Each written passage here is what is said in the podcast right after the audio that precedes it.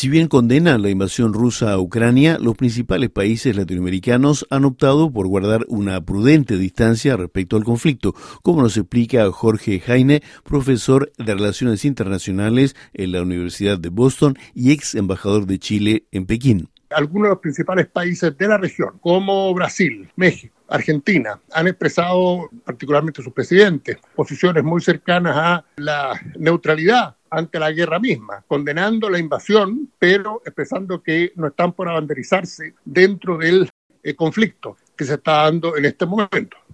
Un dato muy significativo en esto, porque es algo muy concreto, es que hubo un rechazo unánime a la petición formulada por Estados Unidos y por el canciller alemán en su gira reciente por Sudamérica a entregarle armas a Ucrania, a lo que hubo un rechazo unánime de Colombia, de Brasil, de Argentina, en fin los países latinoamericanos, si uno tuviera que hacer un balance, aunque condenan la invasión de Ucrania, no están por involucrarse en la guerra. En primera fila de esta posición, el recientemente elegido presidente brasileño Lula da Silva. El presidente Lula estuvo en Washington, estuvo de acuerdo con el presidente Biden en numerosas cosas, incluyendo el tema de Amazonas, la necesidad de combatir el cambio climático, la necesidad de defender las instituciones democráticas que se han visto amenazadas tanto en Estados Unidos como en Brasil, pero si hubo un punto en el cual no estuvieron de acuerdo fue en lo de la guerra de Ucrania. Mientras Estados Unidos quiere que Brasil se comprometa en apoyar a Ucrania, incluyendo con armamentos. Brasil, el presidente Lula, no está en eso. Él está por una mediación, él está por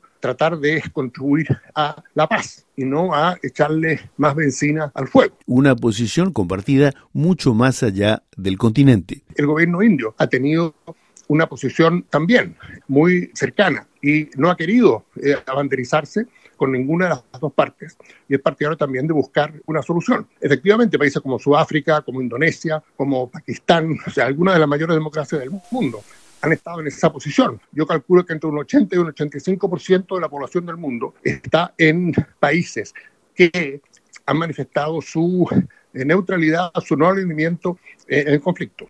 Un contexto en el que países del sur, que hasta ahora se han mantenido al margen, podrían tener un papel mucho más relevante.